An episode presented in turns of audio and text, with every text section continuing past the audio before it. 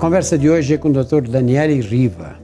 Dr. Daniele é médico, neurologista, trabalha no Hospital Sírio-Libanês, foi meu colega de turma na Faculdade de Medicina.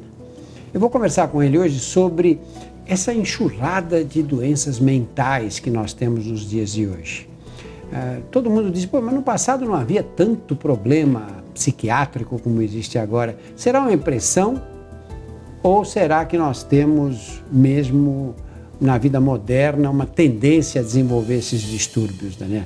As pessoas não sabem exatamente qual é o conceito de doença em medicina. Aliás, a medicina não tem um conceito claro de doença. O referencial da medicina é o organismo. Toda vez em que a medicina se aventura fora dos limites do organismo, se aventura no plano do comportamento, da experiência, da vivência, do comportamento social, ela sai fora dos limites dos seus modelos teóricos. Agora, a descrição de um comportamento não é a mesma coisa que um sintoma médico habitual. Isto é, comprar muito não é a mesma coisa que um fígado endurecido. Embora na prática essas duas coisas sejam tratadas como equivalentes, elas não são. E tanto a descrição que o paciente faz de si próprio, das suas experiências, como a descrição do comportamento depende muito da linguagem, dos conceitos utilizados e da cosmovisão da sociedade naquele momento. Por exemplo, é, vocês devem ter notado que a palavra tristeza, a palavra fossa, a palavra crise existencial desapareceram do vocabulário tudo virou depressão. E então as pessoas que são sensíveis a essas mudanças no léxico, elas descrevem qualquer crise existencial ou qualquer fenômeno é, de tristeza ou de reação psicológica a um evento desagradável, como depressão. Elas estão sendo condicionadas nessa direção. Daniele, e você acha que essa medicalização, vamos chamar assim, é, desse tipo de, de de condição, de querer a busca da felicidade de qualquer maneira, que tipo de distorce traz na, na vida cotidiana? É, eu acho que eu acho que isso é irreversível.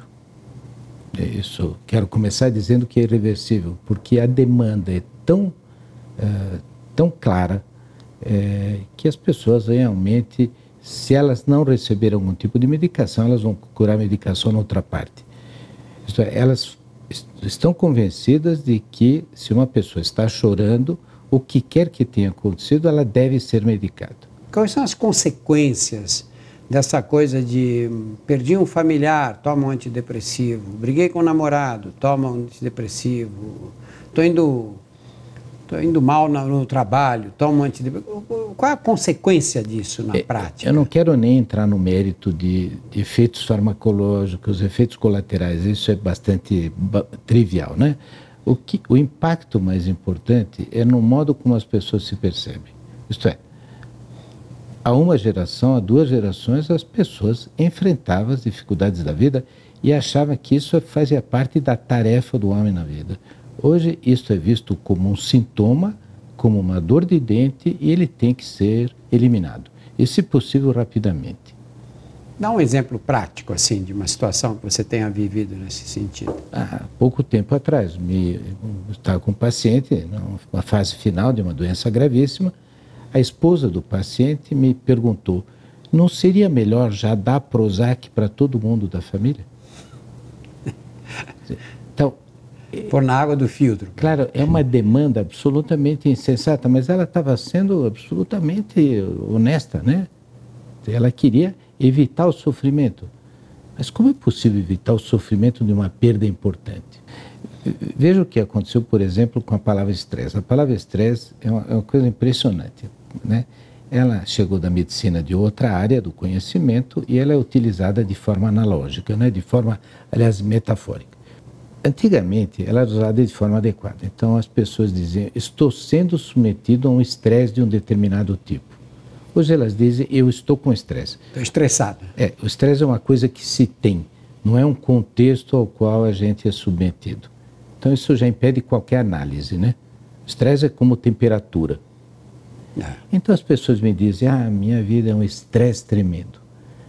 Eu pergunto por quê. Aí as pessoas me descrevem os fatos de uma vida normal.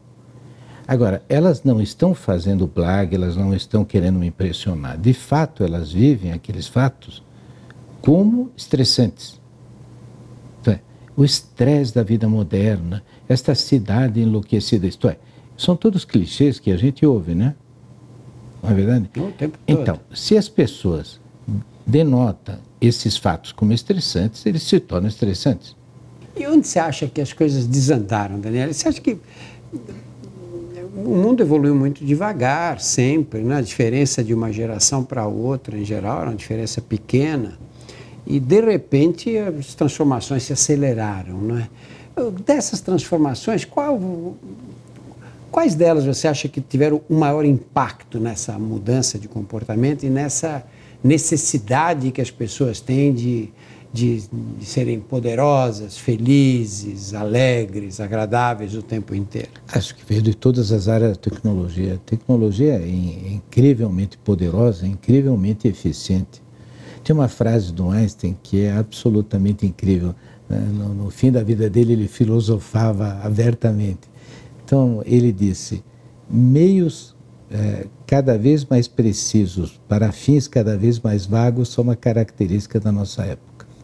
Meios cada vez mais precisos para fins cada vez mais vagos. Isso é maravilhoso, é absolutamente é. maravilhoso, porque a tecnologia ela é instrumental ela é instrumental, ela não te fornece finalidades, ela é instrumental.